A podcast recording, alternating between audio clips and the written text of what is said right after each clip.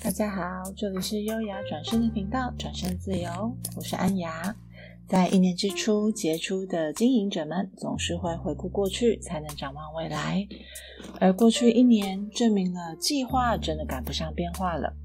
一个疫情加速了所有企业和个人的转身与重生。原本坐困愁城的台湾，也在一夕之间成为了世界模范生。小确幸成了小尖兵。在经济面上也全然的复苏，整顿好体质，在世界发光。在这一年，让我想起一个很有趣的对比。过去几年在做企业咨询的时候，老板和主管们常常跟我说：“年轻人呐，多半是看事办事，视野和眼光都需要再加强训练，因为看得更宽更远。”运筹帷幄，才能因应各种挑战呢、啊。但是这一些，在过去这一年当中，也发现全然都不适用了，因为过去的经历已经无法成为未来的资粮。让我来说个故事。最近我们有很多新品牌正在成立当中，有好多事情要安排哦。有一天，我感觉有一个任务需要提前执行。可是会牵动不少的合作单位。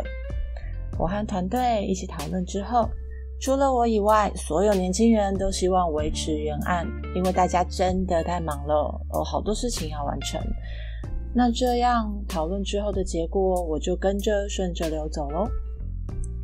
结果啊，到行程当天下了大雨，我们并没有想到要准备雨备。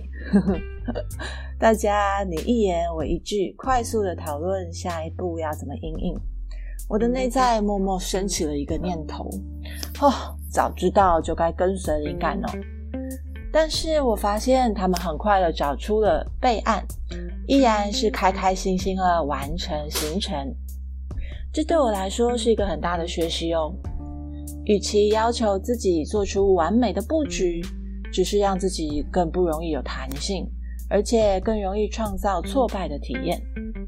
过去期待透过完美的布局让一切平顺安稳，现在啊，新的世代强调的并不是气化力，而是适应力，是各种光怪陆离的挑战出现的时候，都能够保有自己内在的平静与信心。兵来将挡，水来土掩，毕竟尽了人事，而后可以听见天命。开心的和宇宙共同创造生活呢？你可能会说：“哇，惊涛骇浪的人生吗？这太刺激了啊！怎么办呢？把心脏变大颗，无论如何都能持守平静的心，然后强化自己听见灵感的能力。这是年轻人们现在在锻炼自己的，你也要一起来吗？”这是优雅转身的频道，转身自由，我是安雅，祝福大家在这一个月体验超越一切的平静，享受和宇宙的共同创造。